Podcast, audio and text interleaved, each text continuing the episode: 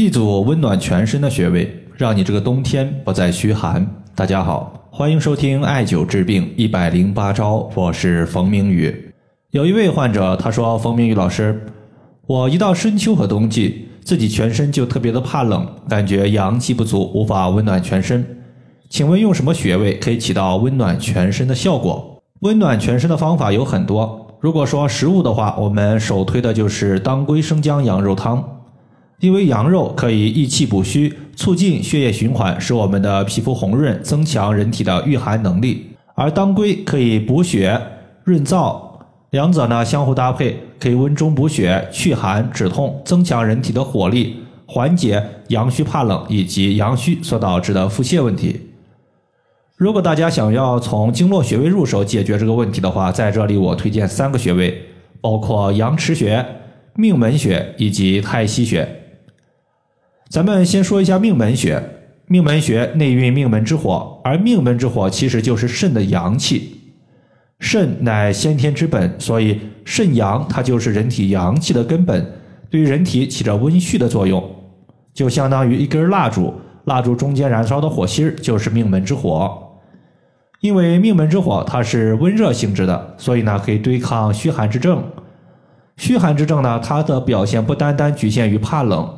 比如说下肢水肿，它就是命门火衰的一个重要表现。之前呢，我遇到过这样一个患者，他的水肿呢最开始是在脚踝，后来呢蔓延到小腿，自己平时还伴随有下肢的怕冷、腰部酸沉无力、沉重、小便量少的情况。我们要知道，一个人每天喝水的量是一定的，如果说你的小便量减少，那么中间缺少的尿液它不会凭空的消失。它们会储藏在我们体内，形成水肿。这位患者他形成的主要原因就是命门火衰弱，导致体内的水液无法气化，重新参与水液的代谢，水液滞留在体内，就形成了水肿。当时呢，他是艾灸了四个穴位，包括命门穴、关元穴、足三里穴以及三阴交穴。大概过了半个多月的时间，水肿的情况就消失了。除了水肿之外呢，五更泻它也是命门之火衰弱的重要表现之一。主要表现呢，就是在凌晨的三五点容易跑厕所。从性别上来讲，当我们的命门之火衰弱的时候，男性容易出现阳痿早泄，而女性会出现宫寒、不孕、闭经这些现象。我们艾灸命门穴可以激发命门之火，命门之火的温煦作用随着气血流通到全身，全身受到温煦，肯定可以驱散体内的寒邪，使我们人体不再怕冷。命门穴的主要位置呢，就是在肚脐的正后方。接下来呢，咱们要说的是太溪穴。太溪穴它也是一个和肾相关的穴位，属于是肾经的原穴。什么叫做原穴呢？就是肾脏的元气居住的地方，肾经的原动力，包括原发力都是在这里。因为太溪穴所在的地方是肾经的精气最旺的地方，所以艾灸太溪穴具有滋养肾阴、补肾气、壮肾阳、理包宫的效果。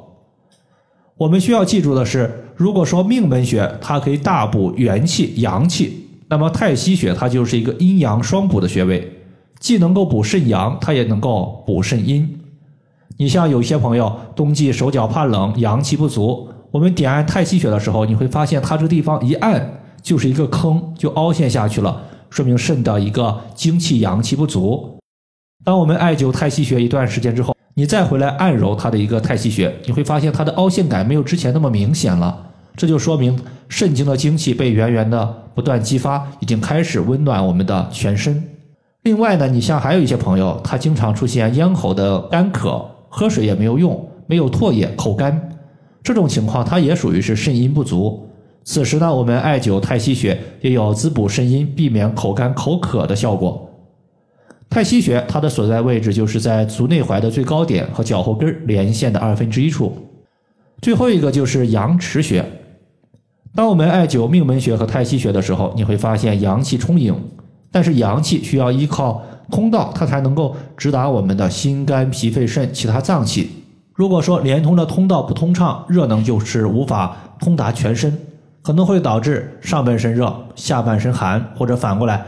下半身热，上半身寒的情况，终归呢就是身体的热能不通畅，全身无法同时温煦。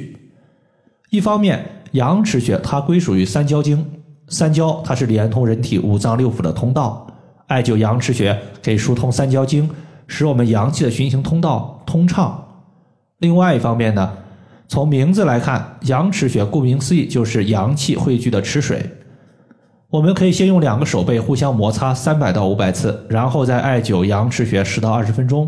你会发现，我们温暖的一个阳气已经开始进入我们冰凉的身体，有驱散寒邪、温暖全身的效果。这个穴位呢，在找的时候，我们先手心朝下，然后沿着我们第四掌骨向上推，推到我们手腕关节横纹处，可以摸到一个凹陷，这个凹陷就是阳池。大概呢，就是在我们手背的横纹中点二分之一的地方。